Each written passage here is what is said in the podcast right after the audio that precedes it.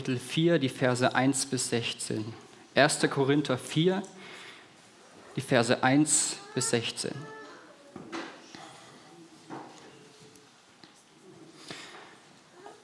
Dafür halte man uns, für Diener Christi und Verwalter der Geheimnisse Gottes.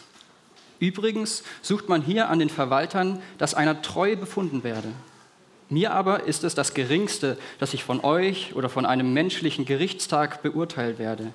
Ich beurteile mich aber auch selbst nicht, denn ich bin mir keiner Schuld bewusst. Aber dadurch bin ich nicht gerechtfertigt. Der mich aber beurteilt, ist der Herr. So verurteilt nichts vor der Zeit, bis der Herr kommt, der auch das Verborgene der Finsternis ans Licht bringen und die Absichten der Herzen offenbaren wird. Und dann wird jedem sein Lob werden von Gott.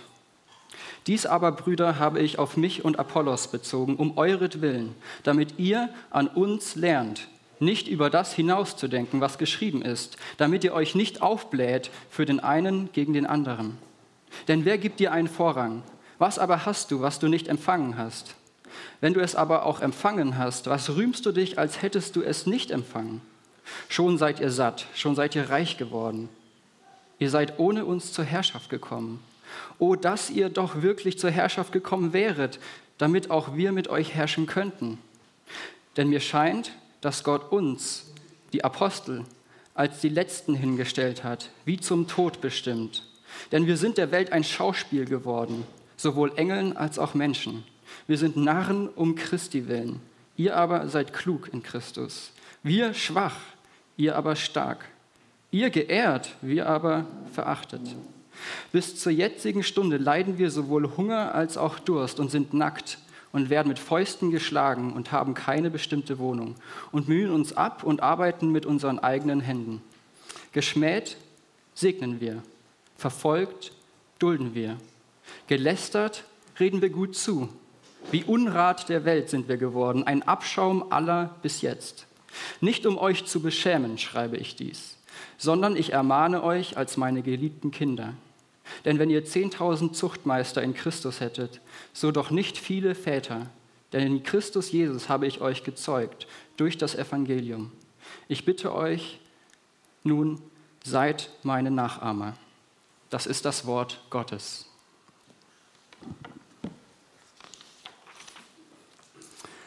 Im ersten Korintherbrief schreibt der Apostel Paulus an die Christen in Korinth. Er spricht offen Dinge an, die in der Gemeinde nicht gut laufen. Viele Leute dort leben nicht nach dem Evangelium. Sie haben vergessen, dass die gute Botschaft Gottes Kraft ist. Und das liegt wohl daran, dass sie sich für die Dummheit vom gekreuzigten Jesus schämen. Aber gerade diese Dummheit vom Kreuz ist die Weisheit Gottes. Paulus zeigt immer wieder, dass diese Weisheit nicht dort zu finden ist, wo es am lautesten und intelligentesten gepredigt wird. Oder dort, wo die spektakulärsten Wunder und Zeichen geschehen. Nein, Gottes Weisheit ist vielmehr dort zu finden, wo der gekreuzigte Jesus Christus in aller Schwachheit und Einfachheit verkündigt wird. Gott gebraucht das Schwache der Welt, damit sich kein Mensch in seiner Leistung toll darstellen kann. Wer sich rühmt, der rühme sich des Herrn. Und so ist Paulus nicht wie ein toller Hecht oder wie eine Bühnensau aufgetreten. Er war bei den Korinthern in Schwachheit und mit Furcht und in vielem Zittern. In Kapitel 2 steht das.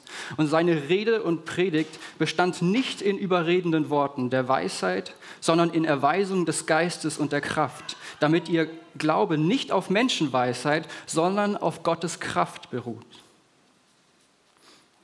Und das Auftreten von Paulus ist alles andere als eine Werbung für seine eigene Person. Und trotzdem gibt es einige Leute, die ihn verehren wollen. Und andere zählen sich lieber zu den anderen Aposteln oder Gemeindeleitern. Und Paulus unterstreicht dagegen, Christus ist nicht zerteilt und deswegen kann sein Leib, die Kirche, nicht zerteilt sein. Sie alle folgen dem einen Herrn Jesus nach.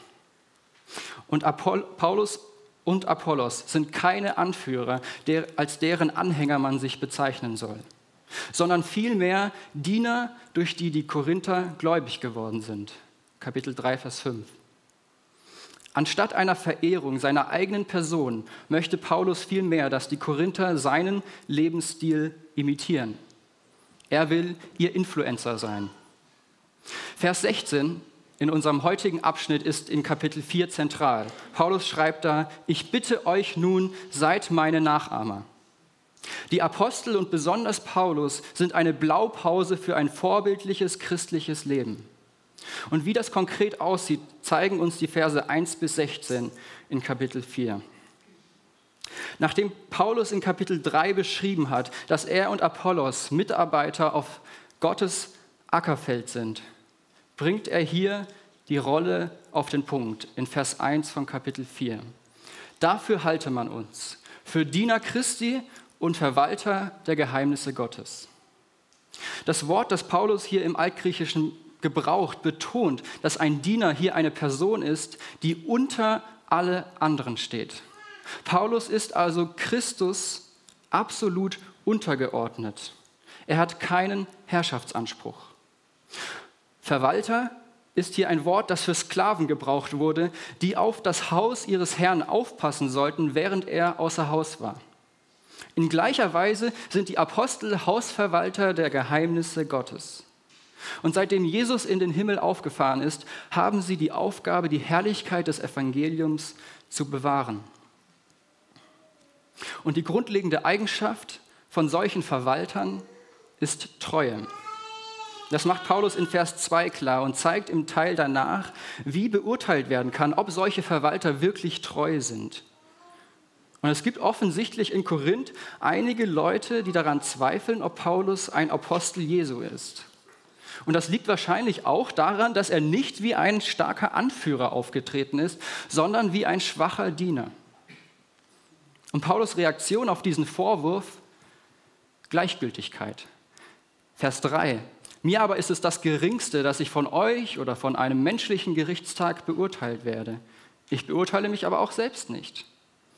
Weder die Korinther noch menschliche Beurteiler noch Paulus selbst können bewerten, ob er selbst ein treuer Verwalter der Geheimnisse Gottes ist. Paulus hat zwar ein reines Gewissen, weiß aber auch, dass er dadurch nicht gerechtfertigt werden kann.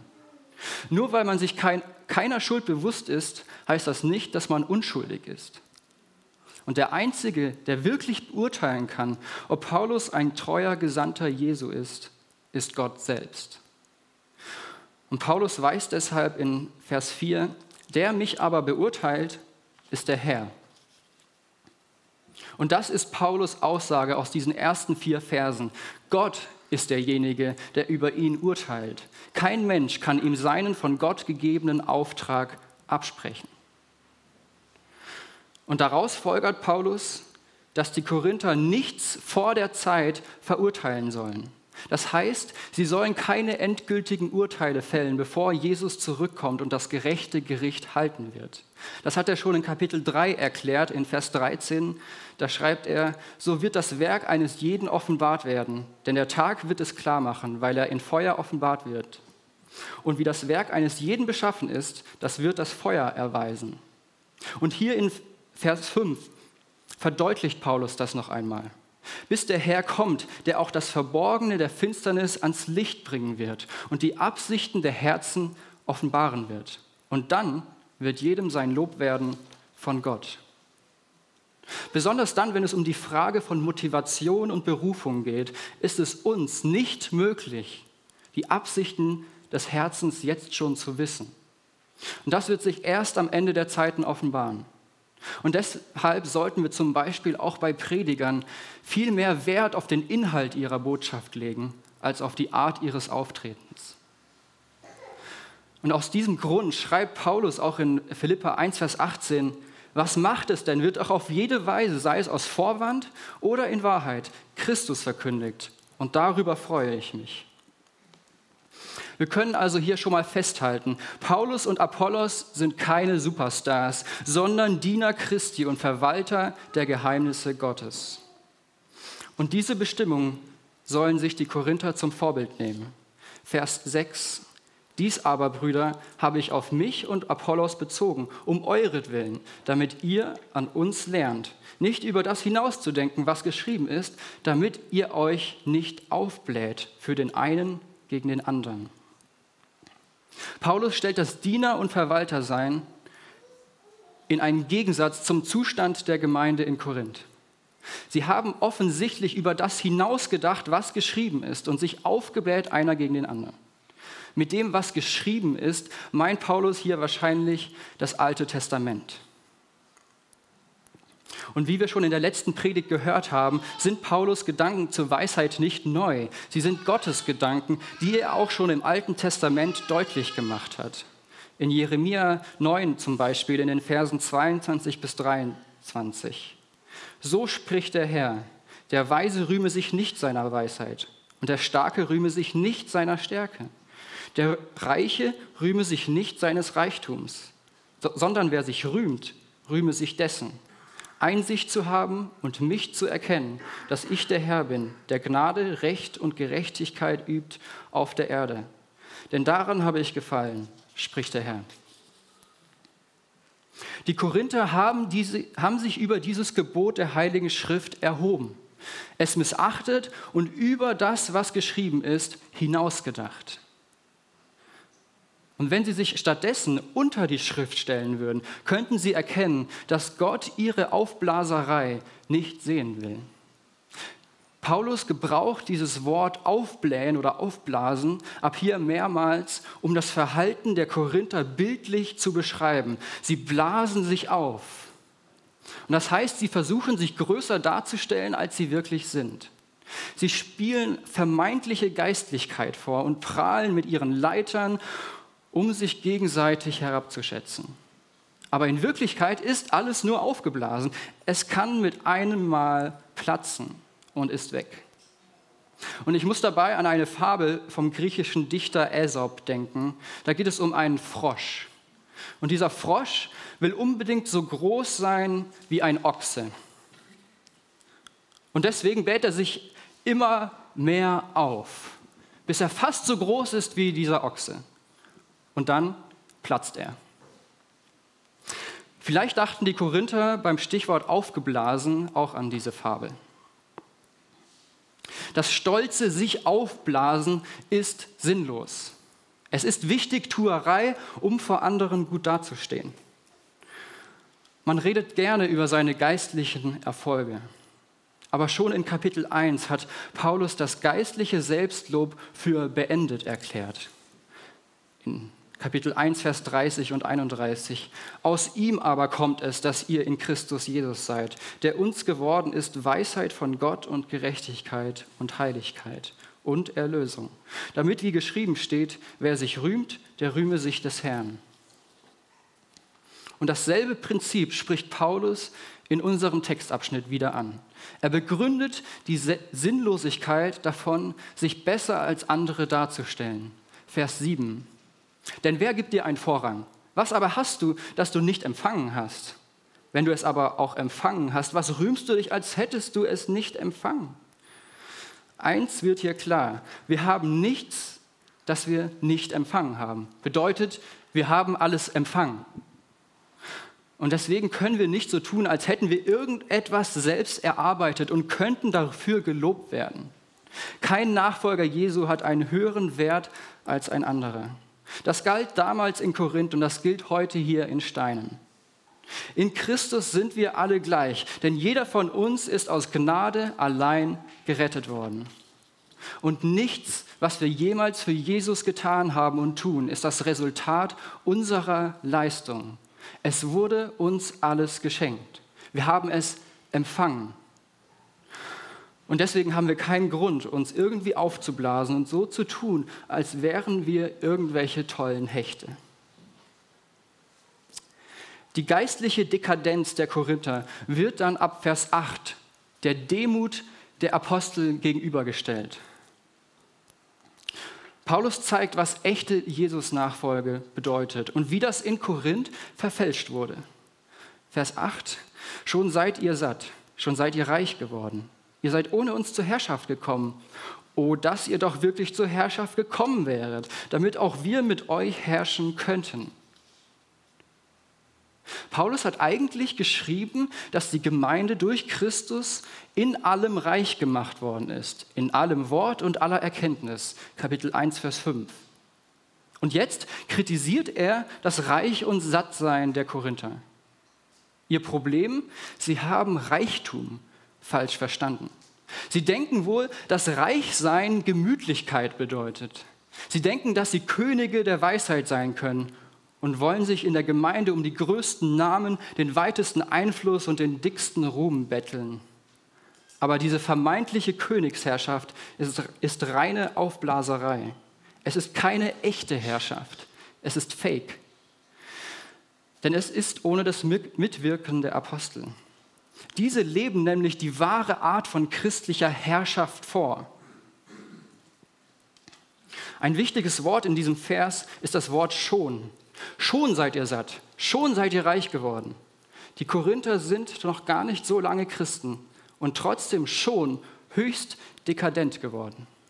Die Selbstzufriedenheit im geistlichen Leben kommt schneller, als man denkt. Und so glauben in Korinth viele, selbst den Dreh rauszuhaben und denken, sie wären mit ihrer eigenen Weisheit gesättigt und reich. Dabei sind sie geistlich bettelarm. Im Buch Offenbarung schreibt Johannes die Worte Jesu an die Gemeinde Laodicea und beschreibt das gleiche Problem wie Paulus den Korinthern. Kapitel 3, Vers 15 bis 17. Ich kenne deine Werke, dass du weder kalt noch heiß bist. Ach, dass du doch kalt oder heiß wärest. Also weil du lau bist und weder heiß noch kalt, werde ich dich ausspeien aus meinem Munde. Weil du sagst, ich bin reich und bin reich geworden und brauche nichts und nicht weißt, dass du der Elende und bemitleidenswert und arm und blind und bloß bist. Sind wir schon satt? Sind wir schon reich geworden? Sagen wir, dass wir nichts mehr brauchen? Geschwister, diesen Spiegel müssen wir uns vorhalten. Wir müssen uns ernsthaft fragen, ob wir nicht auch sehr leicht geistlich dekadent werden oder geworden sind. Von außen kann alles schön aussehen. Wir erleben Wachstum bei den Gottesdienstteilnehmern, bei den Kindern, bei den Säuglingen. Wir bekommen immer mehr Geld, um das Bauprojekt umzusetzen. Und das sind alles wunderbare Dinge. Aber sie sagen 0,0 über unseren geistlichen Zustand aus. Wie sehr hungern wir nach Gerechtigkeit Gottes? Wie sehr setzen wir Jesu Anforderungen an unser Leben kompromisslos um? Wie sehr ist es uns ein Anliegen, dass noch viel mehr Menschen zu Gott umkehren? Und hier geht es nicht darum, dass wir uns jetzt gegenseitig bewerten und verurteilen. Auch nicht, dass wir uns selbst beurteilen. Siehe Vers 3. Unsere Aufgabe ist es vielmehr, ins Gebet zu gehen und Gott zu bitten, dass er uns zeigt, wo wir geistlich dekadent geworden sind. Paulus wünscht sich, dass die Korinther zur echten Herrschaft kommen, denn so können sie mit den Aposteln an einem Strang ziehen. Das setzt aber voraus, dass sie mit ihrem Zuckerschlecken aufhören und erkennen, dass die Nachfolge Jesu bis zu seiner Wiederkunft keine offensichtliche Herrschaft ist, sondern eine geistliche Herrschaft, die in der Welt ganz anders aussieht als erwartet. Paulus beschreibt von Vers 9 bis 13 die normalen Lebensumstände der Apostel. Und sie sind ein Hinweis darauf, dass diese sichtbare Herrschaft noch nicht angefangen hat. Verse 9 bis 10. Denn mir scheint, dass Gott uns, die Apostel, als die Letzten hingestellt hat, wie zum Tod bestimmt. Denn wir sind der Welt ein Schauspiel geworden, sowohl Engeln als auch Menschen. Wir sind Narren um Christi willen. Ihr aber seid klug in Christus. Wir schwach, ihr aber stark. Ihr geehrt, wir aber verachtet. Und diese Auflistung ist eine harte Konfrontation mit dem Leben der Korinther und mit unserem Leben. Denn hinter diesem Abschnitt steckt die Frage, ob wir bereit sind, Paulus nachzuahmen. Die Apostel waren in ihrer Niedrigkeit ein Kontrastprogramm zur Überheblichkeit der Korinther. Und Paulus erinnert seine Leser mit dem Wort Schauspiel in Vers 9 an eine Gladiatorenarena. Darin muss der, muss der Apostel Paulus, bildlich gesprochen, selbst dem Tode, als dem Tode geweihter Gladiator antreten. Es ist eine sehr demütigende Vorstellung. Die Apostel sind der Welt ein Schauspiel geworden. Und jeder kann zusehen, wie sie erniedrigt werden. Ihre Würde und ihr Stolz sind ihnen genommen. Und Vers 10 macht uns drei Eigenschaften deutlich, die natürlicherweise zur Jesus-Nachfolge auf dieser Welt, Erde gehören. Dummheit, Schwachheit und Verachtetsein. Keine besonders attraktiven Aspekte des christlichen Lebens. Und die Korinther wollten lieber klug, stark und geehrt sein. Aber gerade daran will Paulus uns hier erinnern. Das Leben mit Jesus bedeutet nicht den einfachen Weg, den gemütlichen Weg zu gehen, sondern seine eigenen Ansprüche aufzugeben und dem Herrn alles zu geben. Meinen Stolz, meine Selbstliebe, mein Leben. Das Nahsein um Christi willen ist aber nur aus Sicht der fleischlichen Korinther dumm, schwach und unehrenhaft. In Wirklichkeit ist gerade die demütige Selbsterniedrigung, die an der dummen Botschaft vom gekreuzigten Jesus Christus festhält, das schlauste, stärkste und ehrenvollste, was ein Mensch tun kann. Paulus wird jetzt ganz konkret in Versen 11 bis 12 bis zur jetzigen Stunde leiden wir sowohl Hunger als auch Durst und sind nackt und werden mit Fäusten geschlagen und haben keine bestimmte Wohnung und mühen uns ab und arbeiten mit unseren eigenen Händen. Geschmäht segnen wir, verfolgt dulden wir. So sieht es aus, das normale Leben der Apostel. Ungeschönt, ganz nüchtern. Und was macht das mit uns? Wir sitzen hier auf unseren gemütlichen Stühlen, genießen die Gemeinschaft, den Lobpreis und vergessen dabei viel zu schnell, wofür wir eigentlich auf dieser Erde sind. Wenn wir uns vor Augen führen, das vor Augen führen, Paulus mit Fäusten für seinen Glauben geschlagen, nackt auf dem Boden, hungrig und durstig, dann verblassen die scheinbaren Herausforderungen unseres Glaubensalltags. Ist das nicht peinlich? Noch viel mehr. Es ist beschämend. Die Apostel standen mehrmals kurz vor dem Tod und die meisten von ihnen wurden letztendlich wegen ihres Glaubens getötet. Und ich habe Angst, dass mein Arbeitskollege mich komisch findet, wenn ich ihm von der besten Botschaft der Welt erzähle.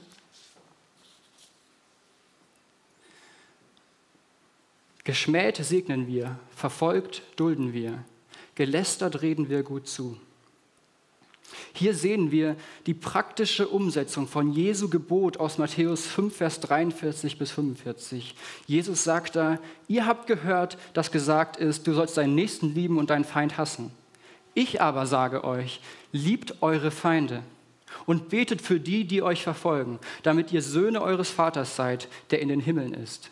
Denn er lässt seine Sonne aufgehen über Böse und Gute und lässt regnen über Gerechte und Ungerechte.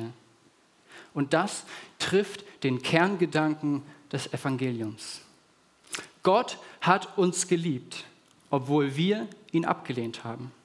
Er hat uns liebevoll angenommen, obwohl wir es nicht verdient haben. Wir haben die Hölle verdient. Er hat uns den Himmel geschenkt. Und genauso sollen wir jeden Menschen lieben, der uns mit Ablehnung und Hass begegnet. Weil wir von unserem himmlischen Vater zuerst geliebt worden sind, können wir die Leute annehmen und ihnen mit Liebe begegnen. Und Paulus beendet in Vers 13 seinen Vergleich zwischen der geistlichen Dekadenz der Korinther und dem demütigen Leiden der Apostel. Er schließt mit der markanten Selbstbezeichnung als Unrat der Welt und Abschaum aller, also als Müll und Dreck die griechischen Begriffe, die hier gebraucht werden, war, gehörten damals zu den schlimmsten Schimpfwörtern. Und die Verse 9 bis 13 kann man so zusammenfassen. Die Apostel leben wie der letzte Dreck und verachtete Dummköpfe und halten damit an ihrer Berufung fest, Diener Christi und Verwalter der Geheimnisse Gottes zu sein. In den letzten drei Versen unseres Abschnitts können wir sehen, mit welcher Motivation Paulus diese Kontraste beschrieben hat. Verse 14 und 15. Nicht um euch zu beschämen, schreibe ich dies, sondern ich ermahne euch als meine geliebten Kinder. Denn wenn ihr 10.000 Erzieher in Christus gehabt, äh, hättet, so doch nicht viele Väter, denn in Christus Jesus habe ich euch gezeugt durch das Evangelium. Die natürliche Reaktion der Korinther auf Paulus Beschreibung seines Dienstes war wahrscheinlich Beschämung. Und vielleicht ist es euch auch so ergangen. Der Text fordert heraus. Die völlige Hingabe der Apostel ist eine große Anfrage an unser Leben. Und das ist genauso wie mit den Berichten, die wir von unseren verfolgten Geschwistern weltweit hören. Wenn wir ihre Zeugnisse hören, dann werden wir daran erinnert, was es wirklich bedeutet, Christ zu sein was es wirklich heißt, Jesus nachzufolgen. Und Scham ist hier eine gesunde Reaktion. Sie reinigt unser Herz. Aber trotzdem sollen wir nie darauf aus sein, andere zu beschämen. Paulus will die Korinther nicht beschämen, sondern ermahnen als seine geliebten Kinder. Die Grundmotivation von Paulus ist Liebe. Er liebt die Gemeinde so sehr, weil ihr Vater weil er ihr Vater ist, der sie in Christus Jesus gezeugt hat durch das Evangelium. Das heißt, er durfte ihnen die gute Botschaft verkündigen und miterleben, wie sie zu einem neuen Leben wiedergeboren wurden. Und im Glaubensleben der Korinther gab es wohl viele Erzieher, also geistliche Leiter. Von diesen hatten aber viele ihren Job nicht erfüllt. Und deshalb schaltet sich Paulus in seiner Funktion als Glaubensvater ein. Er liebt die Gemeinde in Korinth so sehr, dass er sie nicht in ihrem ungesunden Zustand lassen kann. Sein Herzenswunsch ist, dass sie aufhören, sich stolz aufzublasen. Sie sollen vielmehr zurück zur Dummheit des Evangeliums kommen. Und deshalb ermahnt er sie. Und das Wort ermahnen kann auch mit zurechtweisen übersetzt werden. Und ich habe den Eindruck, dass wir diese Wörter ermahnen und Zurechtweisung heutzutage oft als etwas Negatives sehen. Und wenn das so ein, dann so ein krasser Text wie dieser hier kommt von Paulus, dann müssen wir erstmal schlucken und denken, jetzt wird es ungemütlich. Und das ist gut. Manchmal brauchen wir den Vorschlaghammer in unserem Gesicht. Aber eigentlich sollte Zurechtweisung unser Daily Business sein, damit wir nicht überrascht werden. Jedes Mal, wenn wir Gottes Wort lesen oder hören, sollten wir mit der Einstellung kommen, Herr, wo willst du mich zurechtweisen? Wo bin ich von deinem Weg abgekommen? Und Gott will uns als seine geliebten Kinder ermahnen, weil er unser liebevoller Vater ist. Und so sollte auch unsere Gemeindekultur von liebevollem Ermahnen geprägt sein. Nicht um den anderen zu beschämen, sondern um ihn aufzubauen und ihn zurück in die Spur zu holen. Vers 16 bringt Paulus, in Vers 16 bringt Paulus seinen Wunsch auf den Punkt. Ich bitte euch nun, seid meine Nachahmer. Und das klingt erstmal nicht nach einem sehr demütigen Aufruf. Paulus will, dass man ihn nachahmt. Ist das nicht der Personenkult, den er so klar verurteilt hat? Nein. Denn der Personenkult der Korinther bestand darin, sich als Anhänger eines Leiters zu bezeichnen und sich deshalb zu groß aufzuspielen und aufzublasen. Aber bei Paulus bedeutet das Nachahmen, wie er selbst Diener zu sein, selbst den demütigen Leidensweg zu gehen. Und außerdem beschreibt Paulus in Kapitel 11 im selben Brief, seid meine Nachahmer, wie auch ich Christi Nachahmer bin. Im Gegensatz zum stolzen Aufblasen der Korinther steht letzten Endes Jesus Christus selbst. Paulus ist mit seinem Leben ein Richtungsweiser auf den, dessen Leben wir nachahmen sollen. Und wenn wir anfangen, Jesus nachzuahmen, hören wir auf, uns selbst für wichtig zu halten, unsere Weisheit zur Schau zu stellen und uns vor anderen groß aufzublähen. Jesus nachzufolgen bedeutet, an dem Leid teilzunehmen, durch das er für uns gegangen ist. Und das heißt, wir erleben hier auf der Erde die Erniedrigung, die Jesus auf dem Weg zum Kreuz erlebt hat. Und wenn er wiederkommt, dann werden wir zu seiner und zu unserer Herrschaft auferstehen. Dann wird, ganz, wird der ganzen Welt deutlich werden, dass das, was so lange dumm zu sein schien, in Wahrheit Weisheit ist. Dass das, was so lange schwach zu sein schien, in Wahrheit stark ist. Und dass das, was so lange verachtet wurde, in Wahrheit geehrt ist.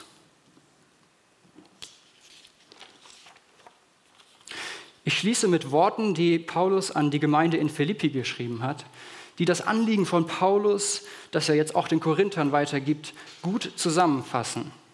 So wie Gott sich selbst erniedrigt hat und Mensch geworden ist, so sollen wir uns erniedrigen und unseren Nächsten höher achten als uns selbst. Ich lese aus Philippa 2 ab Vers 4.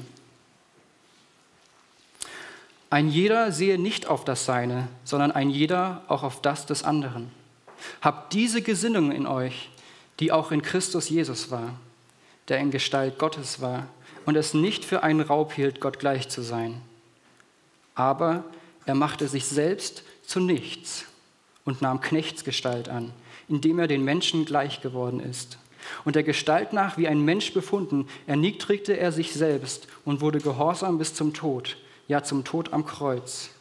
Darum hat Gott ihn auch hoch erhoben und ihm den Namen verliehen, der über jeden Namen ist, damit in dem Namen Jesu jedes Knie sich beuge, der himmlischen und irdischen und unterirdischen, und jede Zunge bekenne, dass Jesus Christus Herr ist, zur Ehre Gottes des Vaters. Amen.